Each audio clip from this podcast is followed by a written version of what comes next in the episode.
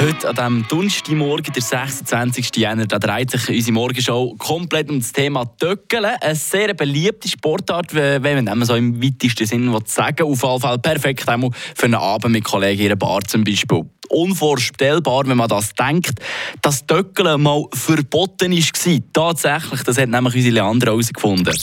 Eine Portion Wissen für einen starken Tag. Schlauere Tag mit Radio FR. Ja, und zwar seit den 1960er Jahren war der Tischfußball in der Türkei ein Verbot. Gewesen. Ganz verschwunden ist er aber nie.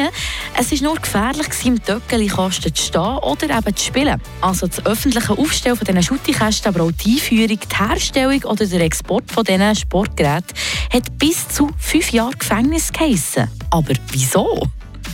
Offiziell ist es beim Verbot um die Bekämpfung von illegalen Glücksspielen gegangen. Also die Töckeli-Kästen haben man gleich wie die Flipper und auch die Roulette eingestuft.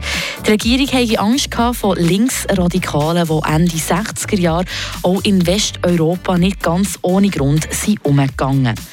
Töckeli-Kästen haben als beliebter Treffpunkt gelten und das wollte man gerade im Keimer stecken. Jetzt seit Ende 2015 hat das Urteil vom türkischen Verfassungsgericht das Verbot aufgehoben. Frische Tag, der Radio FR Morgen.